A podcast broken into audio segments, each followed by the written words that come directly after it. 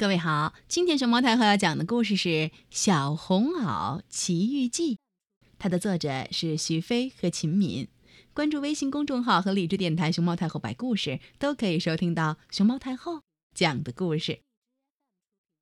丽丽长大了呀，衣服小了，这不，她穿不下她最喜欢的小红袄了。嗯。再见了，小红袄。他恋恋不舍地把小红袄送到了一个地方，那上头写着“旧衣服回收箱”。小红袄被放进了旧衣物回收箱里头，那里黑黑的，一点声音都没有。嗯，这是哪儿？小红袄有点心慌。他也感觉到失落极了。不知过了多久，他被装上了一辆车子。滴滴呜，这是要去哪儿呢？咕噜咕噜咕噜，车厢里装的东西一股脑儿都被送了出来。哎呦，哎，你压到我了！哦，这是一间好大的厂房，到处都是旧衣服，他们看起来都好伤心。小红袄还没来得及跟大家打个招呼，就被放到了一个长长的分拣台上，刷刷刷。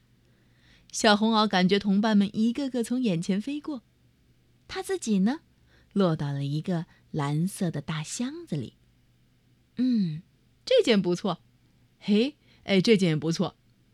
他听到旁边有人说话的声音，他们对着他说：“嗯，这一件不错。”原来，这里的人们把一起送过来的旧衣服分到了不同的箱子里。白色的箱子里装的是白色棉质类，红色箱子里装的是化纤类和其他，黄色装的是毛线类的。灰色箱子装的是破损的棉质类，而小红袄被送进的蓝色大箱子里头，装的全是八九成新的衣服。很快，箱子就装满了。小红袄他们跟着蓝色箱子一起坐上了手推车。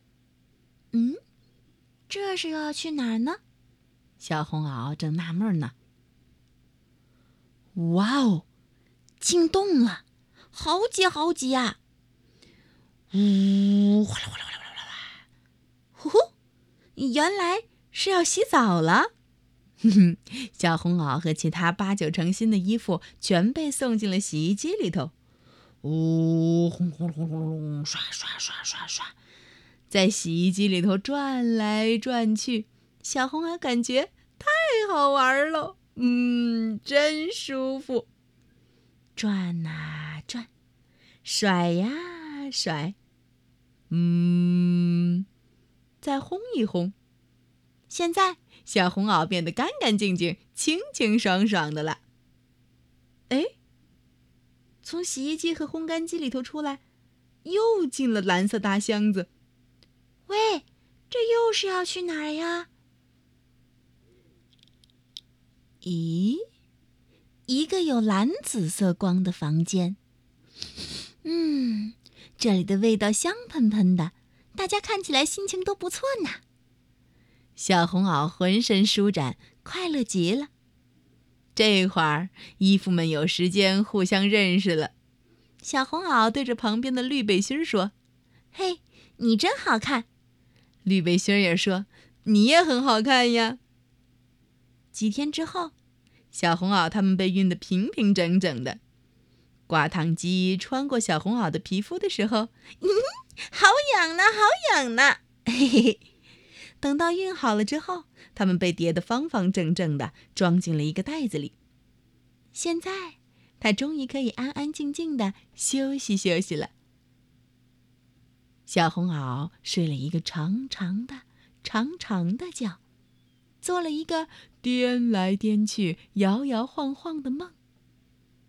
等他醒来，小红袄发现自己已经穿在一个小女孩的身上，不大不小，正合适。小女孩正在高兴地说：“我有新衣服啦！”而她的朋友绿背心呢，被一个小男孩高兴地拎在手里头，好看，真好看。小红袄的心里美滋滋的，他对自己说：“哼哼，新的生活开始啦！”小朋友，你知道旧衣服回收是怎么回事吗？我们每个人家里都会有很多旧衣服，这些旧衣服经过专业处理，会发挥不同的用处。八九成新的衣服，除了捐赠给有需要的人，还可以放进爱心衣橱供人们挑选。刚才故事里的小红袄和小绿马甲，就是被送给了那些有需要的小朋友。而白色棉质类的衣服，经过加工就可以做成白色手套。